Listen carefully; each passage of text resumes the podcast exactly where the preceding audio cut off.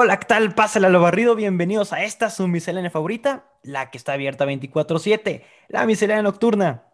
El podcast que no sabías que necesitabas. Buenos días, buenas tardes, buenas noches, porque ya saben, para nosotros el tiempo es relativo. Como cada semana ya está siendo costumbre, les habla Luis Hernández con más ganas que estilo. Una vez más, tengo el placer de compartir pantalla, micrófono con esta persona que ya está nada de entrar al segundo piso. Daniel Torres, ¿cómo estás? Ya contando los días, Luisillo, ya se siente el segundo piso de este edificio llamado Vida, de esta Qué miedo. ya con nuevos proyectos, vamos a dedicarle más tiempo a este, a este podcast. Mucha, se vienen cosas grandes. pues fue mucho, ¿no? Lecciones, amigos, risas y más. Me siento como esas tiendas que dicen como este abarrotes y, y más. y más. Pero a ver, ¿Tú qué me cuentas, Luis? ¿Cómo has estado? ¿Qué tal todo? ¿Qué tal van los propósitos? Porque por ahí me dijeron que andas flaqueando un poco, ¿eh? No, oye, pero espérame, oye, antes, esto de los 20 no es poca cosa, ¿eh? La verdad es que yo aún sigo sintiendo esto de los 20 años bastante lejano, pero pues bueno, ya estamos unos cuantos días, nada más, te digo, todavía los, sigo viendo lejano de, ya estamos a nada de terminar estos famosos teens. Pero bueno, ahora sí ya contestando a tu pregunta, Digo, no crees que la quería evitar. Bueno, sí, pero no. Con jiribilla, con jiribilla. Sí, con jiribilla, con un poquito. ¿Sabes a qué? No le tenías que preguntar. Pero bueno, la verdad es que este año no tengo ningún propósito hasta eso. Como que este año no tuve ese momento como para plantearme bien qué hacer en mi vida este 2021, ¿sabes? Siento que otra vez volveremos a vivir estos casi 12 meses iguales y más que ponerme, ponerme en mente lo que haré, me pregunto como, pues, ¿qué poder hacer, sabes? Pero bueno, mira, si me pides elegir uno, yo creo que sería... Mm, Dejar la coca. Eh, tal vez, tal vez. Pero creo que lo peor que le podríamos hacer al 2020, al año que acaba de terminar, y las cosas que nos pasaron, es haber pasado por todo eso y no darle un sentido, ¿sabes? Así que te puedo decir que tal vez sería aprender de todo lo que pasó y pues nada más, seguir creciendo así como persona. Y pues sí, dejar la coca entonces también. es que para los que no saben, aquí nuestro locutor Luisillo tiene una adicción con la Coca-Cola, pero bueno. Oye, no podemos decir marcas, acuérdate, no, no nos pagan. aún no, nos pagan. Sí, no está patrocinando. ¿Ah, sí? bueno, pues a mí no me ha pagado nada. Sí, acuérdate. A ver cómo está eso. A ver, tenemos que. A ver, bueno, la, ropa sucia se lava en casa, está bien.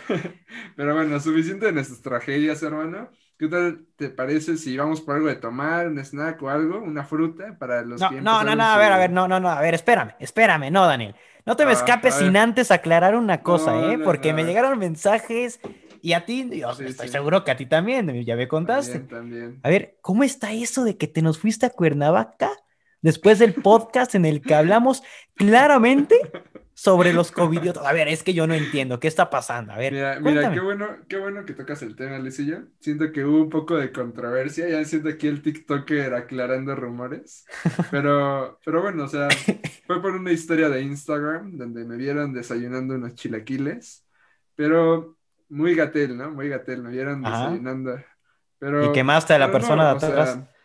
Exacto, pero no, fui a recoger un aparato que le presté pues a la familia de un amigo que afortunadamente ya, ya dejaron de usar por esto del COVID, COVID, del cobicho. Y pues ya solo fue eso, a recogerlo.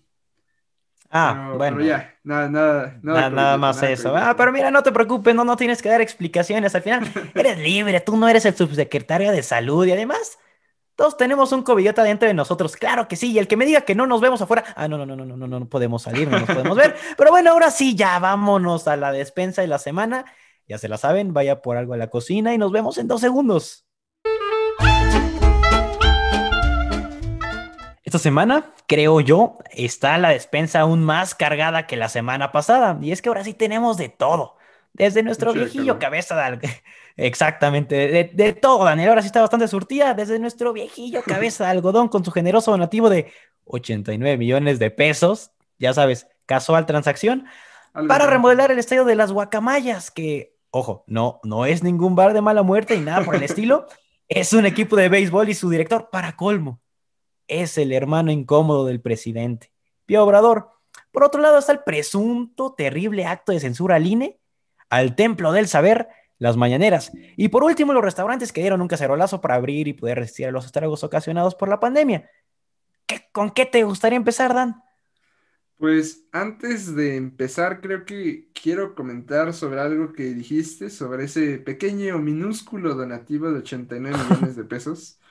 Creo que si bien está excelente que en un país con el índice de obesidad que tenemos se fomente el deporte, creo que no es el momento para meter un presupuesto así. Creo que es algo que no es necesario y no es de primera necesidad, como se le ha dicho, ¿no? Yo creo que ahorita la de primera necesidad es que los estudiantes y trabajadores tengan con qué estudiar y con qué trabajar. Yo sé que para esta administración no es tan relevante. Ya ves que Obrador dijo que en tiempos de la revolución se hicieron cosas grandiosas sin computadoras. Sí, pero ya no estamos en esos tiempos. Y necesitamos instalaciones eléctricas, internet, plataformas eficaces, computadoras, televisiones, hasta radios y todo esto debe ser eficaz, no debe ser algo más o menos, debe ser algo eficaz que le sirvan a los alumnos, a los trabajadores para poder estudiar, trabajar apropiadamente. O sea, necesitan poder desarrollarse, si, no, si bien no como antes, siquiera lo mejor posible ahorita. Y creo que eso es algo que se debe cubrir antes de poder hablar de una remodelación de un estadio de béisbol. También eh, quiero Oye, pero antes, antes de que sigas, también, oye, en medio de, en medio de una pandemia, hacer un generoso donativo para el deporte de 89 millones de pesos, creo que se me hace algo ilógico, pero bueno. Sí, y, y creo que parte de estas afectaciones, pues no solo se ha visto en trabajadores y en, en bueno, en trabajadores de oficina ni en en este, estudiantes, sino también en el comercio, los comerciantes. Y es precisamente lo que vamos a abordar en este capítulo, Luis, los, las afectaciones que tuvo el sector restaurantero, ¿sabes?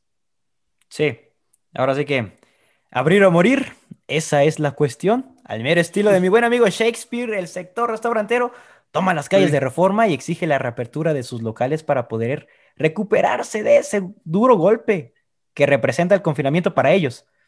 Pero a ver, aquí lo complicado está en cuáles son las complicaciones, cuáles son las implicaciones que abrir en pleno pico de la pandemia puede ocasionar. Pues mira, creo que es algo fundamental, es algo que se debe analizar, pero entre muchas entrevistas que dieron los líderes de este movimiento de abrir o morir, hubo una frase que me dejó muy marcado. Dice, debemos hablar de negocios seguros y no seguros, y no de los que sean de primera necesidad y los que no. Y es que es precisamente esto, Luis. No puedes decir, tu negocio es indispensable de primera necesidad, tú sí vas a poderle dar a tus trabajadores qué comer, porque estoy de acuerdo que el gobierno ha dado apoyos a los trabajadores de, restaurantes, de todo, pero con lo que da no alcanzan a pagar rentas, pagar lo que necesitamos ahora para regreso a clases, para pasar unas fechas decembrinas a gusto, tranquilo, una cena año nuevo, de, de lo que quieras, ni siquiera cenas, pasarla bien, pasar con cobijo, necesitan luz, electricidad, agua, y todo esto no alcanza con estos apoyos que dan, necesitan poder trabajar.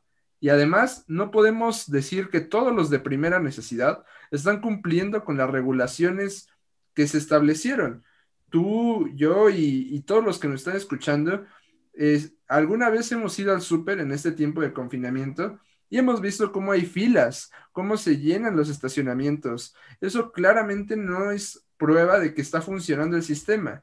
Necesitamos ver qué lugares, qué negocios sí están acatando las medidas y cuáles no. Porque esos súper que están aceptando más del aforo que está permitido, no lo sancionan y a un restaurante que necesita abrir porque si no, no tiene con qué pagarle a sus trabajadores, a ellos sí los multan. ¿Por qué a unos sí y otros no? ¿Cuál es la justicia que se está planteando aquí? Y, es que todavía las medidas que luego toman algunos, ahí llegas y el gel todo cuajado, el tapete ahí de lodo que supuestamente es sanitizante o que ya sabes, el, el, típico que te toma la temperatura en la mano o que nada más ahí la toma ahí, ahí se va. Al final también es cierto algo que decían. Digo, yo sé que son, pueden ser situaciones diferentes, a cada quien le ha pegado de manera, a, su forma, a su forma, cada quien le ha pegado a la pandemia.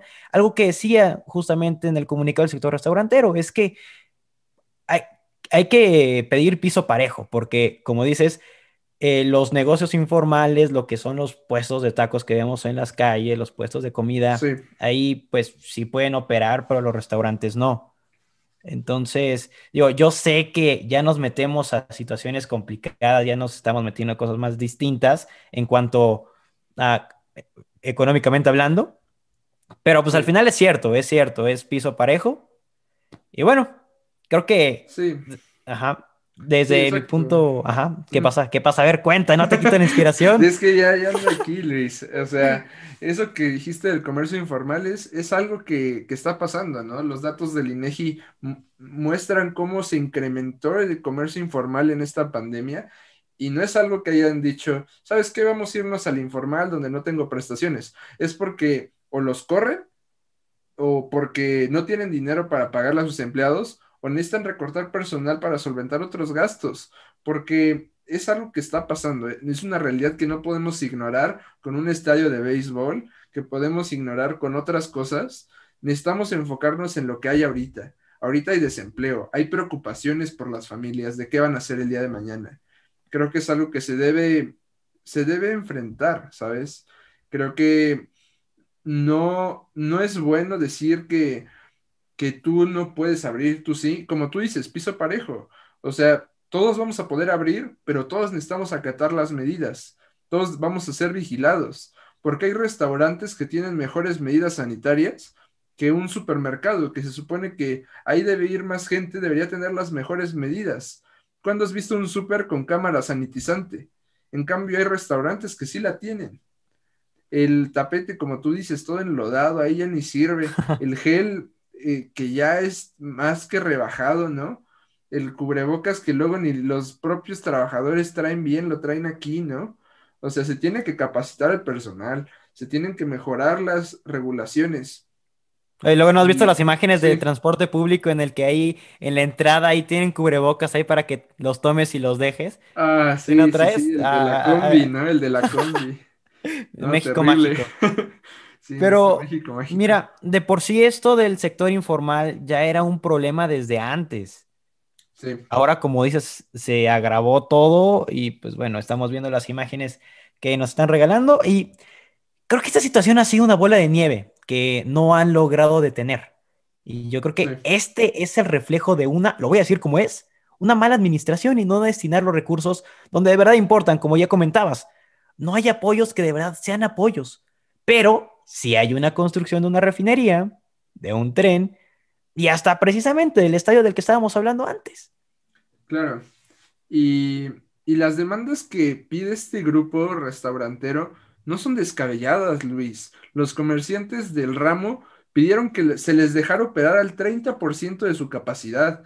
Y es que desde que inició la pandemia no podemos ignorar que han cerrado más de 13.500 restaurantes en todo el país.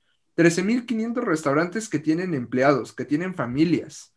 Y es algo que no se puede ignorar de, es que hay semáforo rojo, yo lo entiendo, pero ¿a qué punto vamos a llegar? O mueres de COVID o mueres de hambre. Eso estamos sí.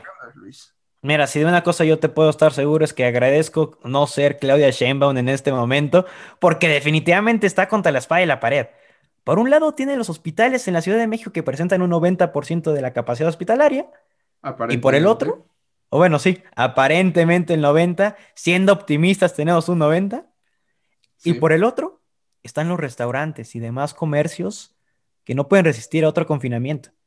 Yo insisto que la bola de nieve ya, ya es tan grande que cualquier medida que tomen estará mal, tanto para el sector de salud como para los restaurantes. Sí, como dice Luis, es una, una decisión muy difícil de tomar. Siento que esto pues se debe analizar por, por personas que conozcan más que nosotros, ¿no? Nosotros solo estamos dando. Nosotros nada más ahí somos unos muertos hablando de esto y ya. Sí, nosotros, o sea, ni qué podemos opinar, ¿verdad? Pero, pero es algo que no se puede ignorar, Luis. O sea, sí, la gente, Sheinbaum dice, ahorita no podemos abrir porque hay tal capacidad hospitalaria y se va a aumentar. bueno, se va a incrementar el número de camas necesarias para las que tenemos, ¿no? Pero es que Luis, o quieres ver a la gente muriéndose en camas, o los vas a ver muriéndose de hambre. Y además, esos, esas muertes no cuentan, ¿sabes? No, no está tomando las personas que han sido desalojadas, porque sí han habido. Y aunque se diga que ahorita no puede pasar, que ahorita nadie lo puede correr, que ahorita nadie puede desalojar, ha habido desalojos, ha habido desempleo. Y no solo porque te digan, ok, te corro, ¿con qué te pago? ¿Sabes? Y, creo que es algo que, que, se debe analizar más profundamente y que vamos a estar viendo, pues, las reacciones, ¿no? De qué pasa estos, estos días. Ya, ya el lunes entró en vigor este movimiento, este, pues, esta propuesta, esta solución que se planteó. Y pues esperemos que tenga resultados positivos para la ciudadanía, ¿no? Hemos visto cómo restaurantes han abierto en, terrazas, en afuera de los restaurantes, en la calle, en el lugar donde correspondía el estacionamiento, ahora hay mesas, ¿no? Sí, mira, quiero ser optimista y pensaré que sí van a haber resultados positivos porque también hay miedo. Hay miedo, hay algo que no se puede ocultar, a pesar de que ya abran los restaurantes pues esto no te asegura de que vas a recuperar las pérdidas que has estado teniendo. Si bien a lo mejor vas a tener una, un aumento de la demanda, pero al final la gente no sale. Claro, yo sé que no es un confinamiento tan extremo como el que hubo en marzo, abril, pero al final te digo, hay miedo, las noticias, vamos, también entran en ese estado psicológico de la persona de que dice, ¿para qué voy a salir? pero bueno, vamos a ser optimistas y pensemos que sí van a haber resultados positivos, que justo este tema del optimismo en exceso es del que hablaremos más adelante. Pero bueno, mientras tanto, cuéntame, Dan, ¿qué tanto ha estado pasando en el INE? ¿Por qué tanto relajo? ¿Qué merece que tenga una mención en este programa, en este templo del saber? Pues hubo mucho ruido en este tema del INE debido a que pues este organismo aprobó ordenar al presidente Andrés Manuel López Obrador, a gobernadores y funcionarios, que es algo que no se menciona en muchos medios, que no fue solo a él, fue a todos, evitar formular posicionamientos o valoraciones que favorezcan o perjudiquen a, a, sus actos públicos sobre el proceso electoral, o sea, tanto que los beneficie como que los perjudique. Y esto pasa porque la responsabilidad del INE, esa es vigilar, el proceso electoral y precisamente que sea lo más justo posible. Y no puede, no puede ser un proceso justo si, si hay un ente que, que emite comentarios como lo hizo el presidente Obrador en diciembre en contra de la alianza del PRI, PAN y PRD. Y ojo, no estoy diciendo que no merecían críticas. Toda la política merece críticas. De ahí nace el, debate, ¿no? El debate nos ayuda a formular nuevas ideas, a compartir conocimiento y poder generar nuevos puntos de vista. Pero cuando solo atacas a un grupo es lo que pasa, que el voto ciudadano puede verse influido por este tipo de comentarios y bien el INE tiene que entrar aquí, tiene que decir, sabes que esto puede provocar que no haya unas elecciones justas y equitativas y por eso se tiene que regular porque todos los partidos no tienen sus mañaneras, no tienen sus, porque muchos dicen, pues no vean las mañaneras y ya, o no es algo que, que afecte, pero si un, si un partido político tiene un espacio para expresarse y está opinando en contra de otro partido, lo equitativo sería que todos pudieran tener esa plataforma, pero no se tiene, no existe, solo existe un partido con una mañanera con funcionarios del propio partido opinando todos en contra de algo. Y todo esto llega a oídos de toda la nación. Eso es lo que le concierne al INE, investigar, vigilar que esto no suceda. Que no Ahora, ojo que, ¿sabes? Que el presidente en teoría ya no es de ningún partido. En teoría. Pero bueno, y yo creo que si algo le va a poner sabor este año, justamente van a ser estas elecciones que se espera son las más grandes en la historia. Y todo este circo mediático que ya desde ahorita está empezando. Andrés Manuel ya se nos siente como el Trump, como con, con la censura que según le están teniendo, pero a diferencia del caso del presidente de Estados Unidos, creo que esta está todavía más justificado el caso de censurar esos comentarios de las mañaneras, porque si algo hemos visto estos últimos dos años, es que esos espacios han servido casi como un espacio de, ¿cómo lo puedo decir? De linchamiento, si cabe la palabra, para desacreditar a la oposición. Y no solamente, ah, o sea, háblase, ah, háblese de, de partidos políticos, también hasta de periodistas. Igual hemos visto que luego incluso pasan, ajá, exactamente, que en la misma mañanera proyectan ahí en la pantalla periódicos que según se dedican nada más a atacar al presidente. Digo, eso ya hace más un delirio, ya más de persecución, pero bueno, creo que en esta temporada de elecciones, pues no está muy bien visto ese tipo de comentarios, no sé. Sí, es que también, pues, se está promoviendo, ¿no? Que al nuevo secretario, a la nueva secretaria, es que aquí en este sexenio estamos cambiando de secretarios como que, ¿no, Luis? O sea, sí. hay uno ahorita y uno mañana, renuncia uno, acaba de renunciar, una de las encargadas que va a ser de la vacunación, renunció, y otra vez hay que reemplazarlo, el de economía lo reemplazamos. El, el todo, todo está reemplazando, entonces, de seguridad. solo estás promoviendo a un solo partido político, estás diciendo, miren, él es el que necesitamos, y luego, no, no, no, él es el que necesitamos. Y eso es propaganda nada más. Y no estamos en tiempos de campaña. Y es lo que no está entendiendo esta administración, Luis. Estamos teniendo eh, mañaneras donde un día AMLO pone música a todos para que escuchemos, otro día pone a Benito Bodoque, y, y es que esto no solo es un chiste, no es un circo mediático, como tú dices. Yo creo que el objetivo de las mañaneras era bueno. Planteaba tener una mayor transparencia con la ciudadana sobre los actos públicos e informar sobre, pues, qué pasaba en el país, ¿no? Pero, pues, como dices, ahora es más para atacar a los demás partidos y echarle flores al partido que ya no es su partido, ¿no? Según. Pero no solo eso, Luis, como tú dices, ha habido esa censura él se queja de censura, pero él también censura. O sea, Forbes nos dice que va de alrededor del 30% de las preguntas que se le dan, porque siempre le da vuelta, ¿no? Empieza a contar sus historias y no contesta nada. Entonces, ¿de qué se trata? ¿Hay transparencia o no la hay? Y va a contestar lo que quiere saber la ciudadanía o solo nos va a contestar que es dueño de su silencio. no, no lo pudiste haber dicho mejor. Y es que volvemos al mismo tema que mencionamos el capítulo pasado. Hay gente que se informa viendo las mañaneras. y, bueno, esto, esto que hace el INE no es un ataque o un plan siniestro para acabar con el presidente y su templo del saber. No, es, es simplemente respetar lo que dice la Constitución, ni siquiera es la voluntad del INE. No hay por qué decir que quieren censurar al presidente, ni mucho menos compararlo con la situación de Trump, porque lo que le pasó a Trump fue un acto meramente de censura, pero de parte de una empresa. Y las empresas son libres de hacer lo que sea con, con su empresa, precisamente para generar ganancias. Esa es la máxima de una empresa. Y mientras que en el caso de Obrador es de parte de un órgano independiente del Poder Federal. La verdad es que no cabe punto de comparación. Sí, Luis, o sea, esto funciona de manera, pues que el poder se regule, se divida, ¿no? De esto se trata, que nadie tenga el poder nada más, una sola persona. Y pues el INE se encarga de que las elecciones sean lo más justas posibles.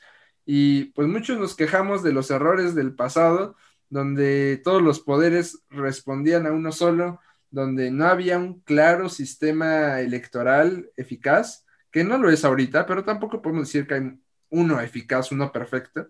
Pero ¿por qué repetir los mismos errores del pasado? ¿Por qué querer disolver organismos? ¿Por qué querer decir, nosotros vamos a cuidar las elecciones? ¿Qué hubiera pasado si Trump hubiera organizado las elecciones? no, bueno, sí, así. Dirigiera el colegio electoral. No, o sea, tiene que haber una división de poderes. Así ve cómo terminó. De todo. Exacto y es que, bueno, mira, ahorita que mencionas todo esto de por qué repetir esos mismos errores, eh, pues mira, no podemos juzgar el pasado con los ojos del presente. Pero bueno, Dan, ya hablamos de temas un poquito serios, ya hablamos un poquito, una plática bastante densa, creo, creo que nos, nos extendimos de más, pero ¿te parece? Nos emocionamos, ¿no, de más, ¿eh? Ahora sí, de más. ¿Te parece si pasamos a la botana? Porque creo que esta semana me, propusiste hablar de un tema bastante interesante, ¿no? Está, está bueno. Y pues sí, me parece excelente, Luisilla. Así que pues vayan por algo para acompañar la botana de esta semana y en un momento regresamos.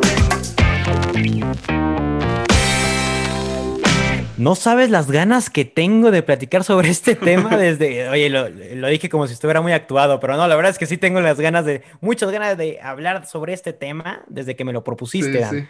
Y es que en la botana del día, para los que no sepan, hablaremos sobre el optimismo y sus efectos secundarios. Así que, Daniel, ¿crees que exista un optimismo tóxico? Partimos de esa pregunta. Pues mira, hubo mucho mucho ruido de este tema, ya dije muy ruido mucho, pero hubo eh, un reportaje de Bloomberg y de CNN acerca de esto esta semana que nos decía que pues estar siempre optimistas no nos permitía ver muchas veces la realidad, ¿no? Lo que estaba pasando ahorita y que eso nos llevaba muchas veces a estrés, a depresión, a pues a un burnout, ¿no? Que decían. Pero yo creo que es una postura muy pesimista de la vida. Yo no comparto el punto. Creo que los excesos, como en todo, son malos, siempre nos lo han dicho, pero yo creo que precisamente en estos momentos de crisis sí hay que reconocer, pues que no es una situación normal, pero no podemos pensar en eso toda nuestra vida, todo nuestro día a día.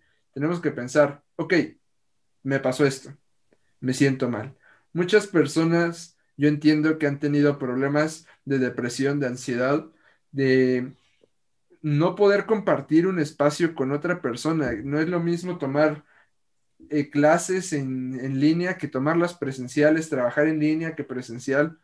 Yo entiendo, somos seres sociales, necesitamos interacción con otros seres humanos así, no así a través de una cámara.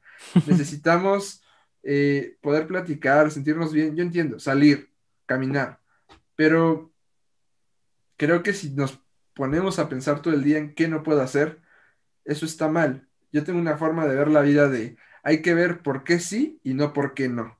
Tenemos que ver It's all about perspectives. Me, encanta esa frase.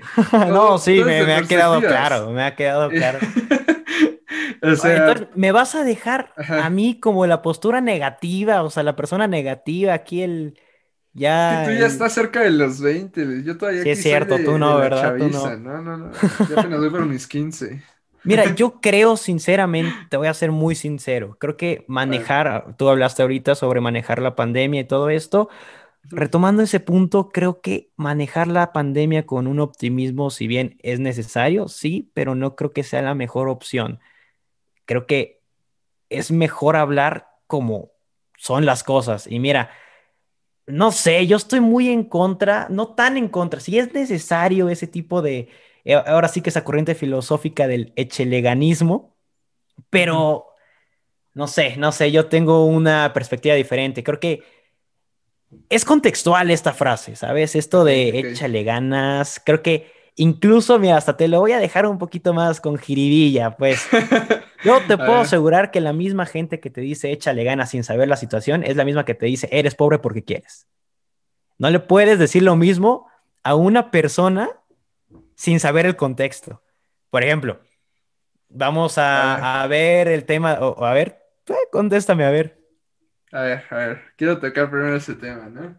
Ok, eh, Creo que no, no puedes decir que alguien es pobre porque quiere ser pobre. Creo sí, no, evidentemente no. Más que demostrado que eso, no, es así. Lo, estoy diciendo por eso, porque suena un absurdo. Pero, pero, eh, yo entiendo. O sea, por experiencia propia, te puedo decir que, que sé que se siente estar en depresión. Que se, sé que se siente tener ansiedad. Eh, todo esto. Y precisamente por eso creo que es mejor ver las cosas como dar gracias a lo que tengo hoy, dar gracias a lo que puedo hacer hoy y no pensar en lo que no puedo hacer hoy, en lo que no tengo. Creo que me, agrada más una perspectiva de la vida donde solo hay oportunidades. Hay dificultades, sí, muchas, pero si nos centramos en los problemas y no en las soluciones, creo que, que no es algo positivo. creo que estarnos saturando con noticias malas en, en estos tiempos es algo pues negativo para nuestra salud mental, ¿sabes? Creo que también ese es el objetivo de este programa, ¿no?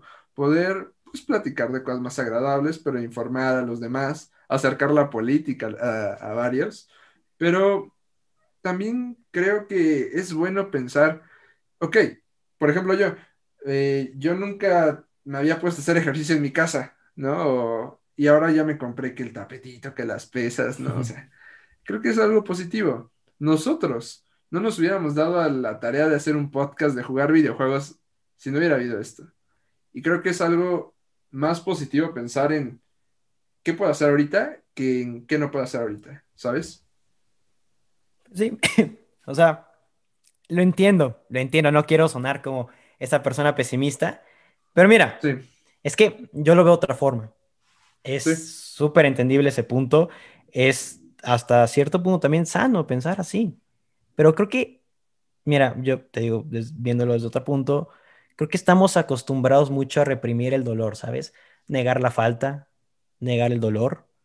Creo que, y es lo que estábamos platicando hace unas horas, yo soy mucho de contextualizar alguna situación teniendo, dándole un sentido con su contrario. Es decir, debemos sufrir y gozar de manera proporcional.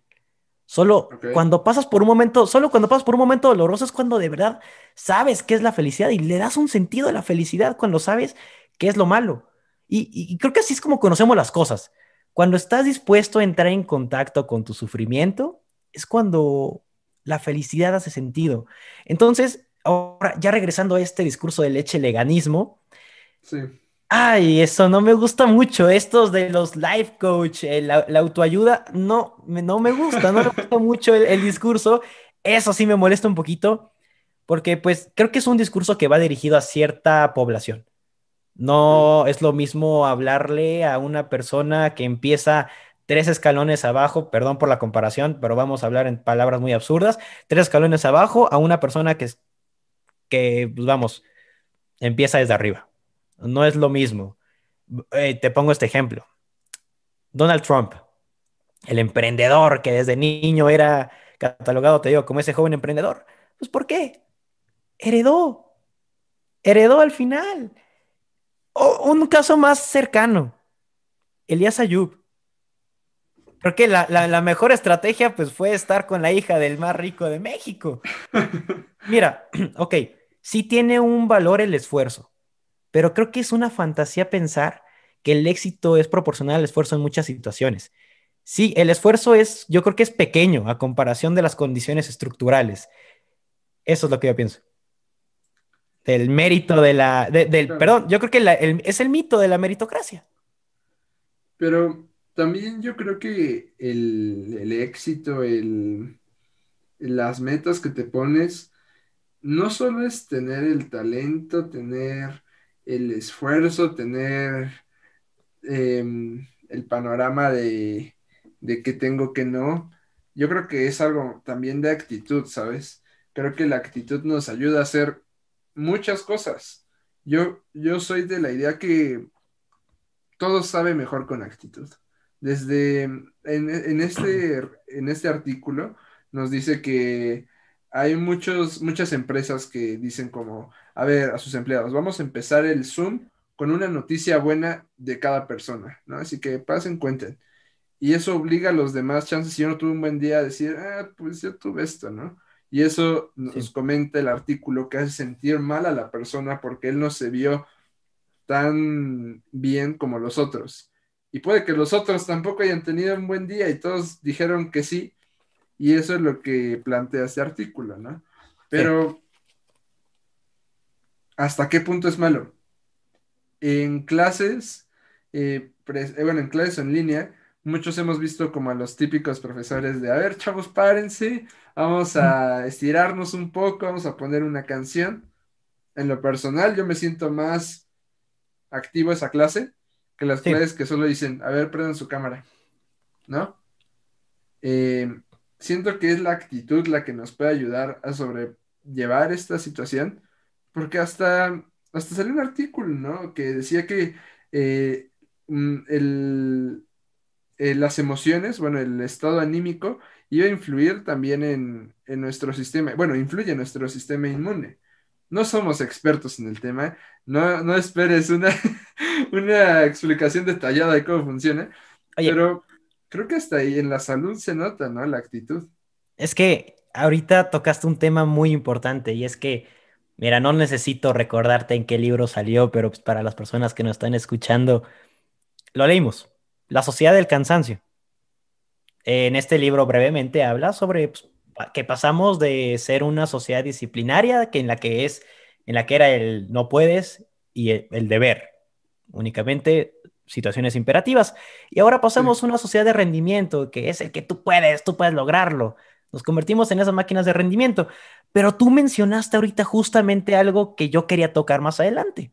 A ver. Eh, que luego se ve reflejado en nuestra salud, ¿no? Hay cosas que se pueden ver reflejadas en nuestro estilo de vida y es que las enfermedades de una sociedad determinan, creo yo, cómo es que la, la sociedad se comporta.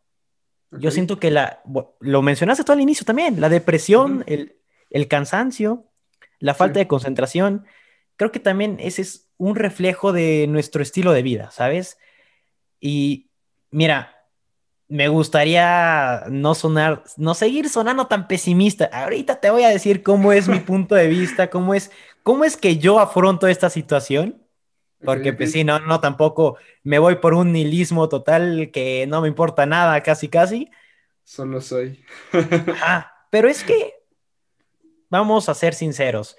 O bueno, voy a ser sincero, cómo es que yo veo a veces todo esto de la autoayuda, que siento que decir este tipo de frases en exceso creo es por ese sentimiento de impotencia para corregir algunos sentimientos de infelicidad. Son como un placebo que en realidad no son soluciones. Y es que volvemos a lo mismo. Nos repetimos esto de ser tu propio jefe, pero al final terminamos siendo autoexplotados. Al final nos volvemos esclavos de nuestros, de nuestros propios deseos, las cosas como son. Y ok, podemos decir, no, pero es que a mí me gusta esto, a mí me gusta lo otro, yo lo hago, eh, yo trabajo tantas horas y para ganar bien. Pero creo que esto es, ya nos estamos convirtiendo más en una sociedad de dopaje. Y volvemos a lo mismo, el dopaje como los, los deportistas. Creemos que rendimos, pero en realidad no hacemos las cosas para satisfacer nuestras necesidades. Por ejemplo, eh, una persona ahorita que puede estar estudiando en la universidad probablemente esté endeudando y después va a estar trabajando para pagar esas deudas, pero no para satisfacerse. Y entonces ahí te ponen como los mensajes de échale ganas, tú puedes, pero al final terminas cansado. Y volvemos a lo mismo que estaba mencionando al inicio. Enfermedades, depresión, cansancio y bueno, no sé si quieras decir algo o ya me arranco con lo que tenía planeado decir de cómo es que yo afronto. A ver, te noto ahí medio ansioso, medio ansioso. es que creo que coincido en esa parte contigo. Creo que todo en exceso es malo, como, como lo dijimos al inicio. Y hasta echarte muchas flores es malo. Porque, pues, creo que también no había analizado un punto que habías dicho al inicio eh, sobre que tendemos a reprimir emociones muchas veces. Y creo que es algo que también pasa, ¿no? Que no nos permitimos, pues, pasar el duelo de alguna situación por decir, ya, lo que sigue. Como que no, no tenemos ese proceso que nos deja el, el sufrir. El sufrir no es malo del todo o sea, nos deja muchas lecciones. Pero. Uno no puede coexistir sin el otro. Vamos, no le puedes dar un sentido a la felicidad si no sabes lo que es la tristeza. Y bueno. South Park, bastante, bastante. bastante deprimente, pero así es esto, así conocemos las cosas. Te lo pongo en otro ejemplo, no, no conocemos la noche sin saber qué es el día. O la oscuridad. El soy yo, Luis, y aquí el Pero bueno, bueno. Soy yo. Oh, está bien. Pero bueno, mira, yo qué es lo que hago ante todo esto del A ver, cómo es que yo me muestro supuestamente optimista. Mira, para empezar, yo, yo siempre sí, yo tengo esta creencia, algo pues, tal vez rara, de que pues el optimista en realidad es el pesimista.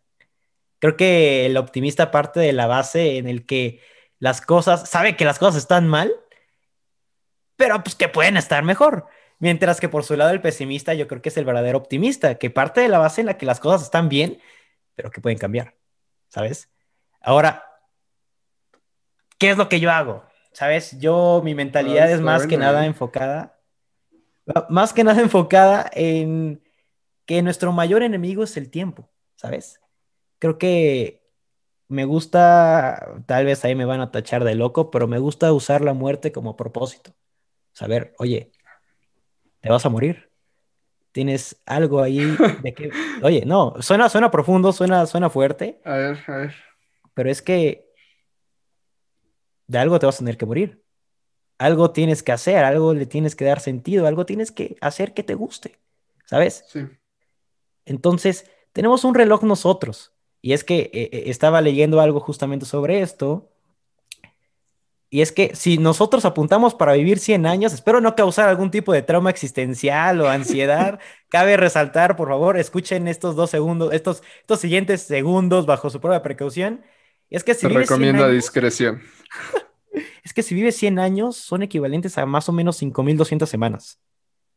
A los 25 años, tomando en cuenta que vas a vivir 100 años, si tienes la suerte, claro, te quedan 3.900 semanas.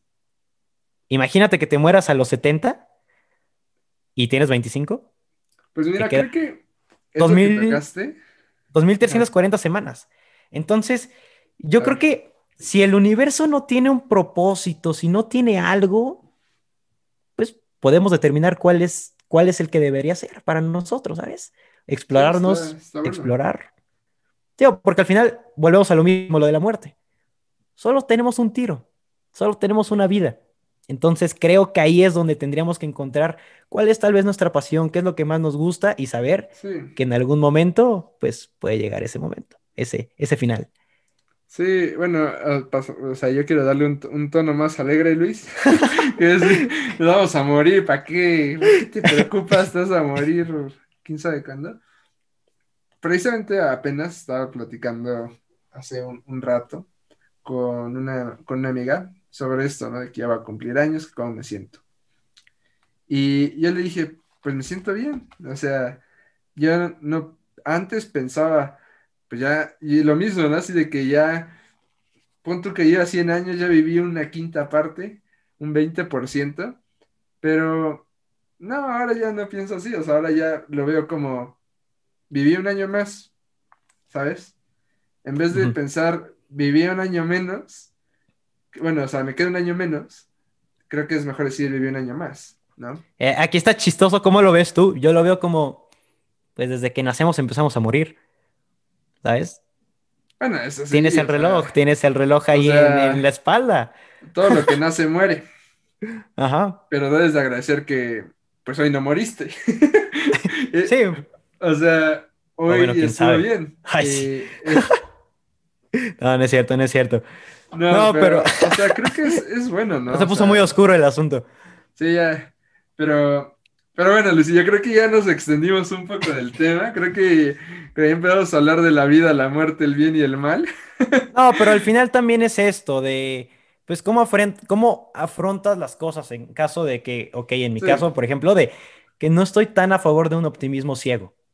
Estoy más a favor de encontrarle un sentido a qué es lo que tú quieres. Una vez escuché esta frase y creo que me, me- me marcó por completo. La escuché este fin de semana. No aspiro tan, no, o sea, nos están enseñando tanto a, no sé, a aspirar a lo máximo y está bien, aspirar a ser casi casi millonario, a, aspirar a ser la persona más rica con lujos y todo, y está bien aspirar a lo mejor, Sí. pero no nos están enseñando una cosa, a vivir Sí, en una normalidad en paz, una normalidad tranquila, una buena normalidad, ¿sabes? Sí. Aspirar a una buena normalidad creo que es a lo que deberíamos tener en mente, ¿sabes? Pero está bien, creo que no está mal esa idea de, yo ya estoy sonando un poquito incongruente, pero no está mal esa idea de pues tirarla a lo más alto, pero hay que tomarlo a la ligera, tampoco hay que irnos de lleno. Algo tranqui, como diría nuestra amiga, ¿no? Claro, Pero, Pero creo que es algo bueno, ¿no? Mira, es lo que planteamos al inicio, el debate de estas situaciones son las que nos permiten ver los pros y contras de nuestros propios puntos de vista y de otros, ¿no? Ahorita yo te reconocí unos puntos, tú reconociste otros. Sí. Creo que eso es lo padre. Y pues espero que hayamos podido, pues, influir de cierta manera.